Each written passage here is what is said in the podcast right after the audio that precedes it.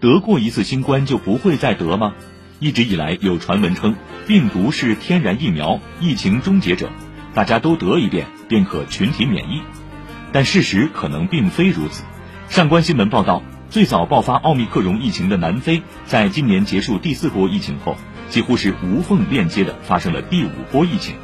根据美国广播公司六月初的调查，美国已有一百六十万例二次感染病例，二次感染的患者占所有患者的比例在百分之四到百分之十五。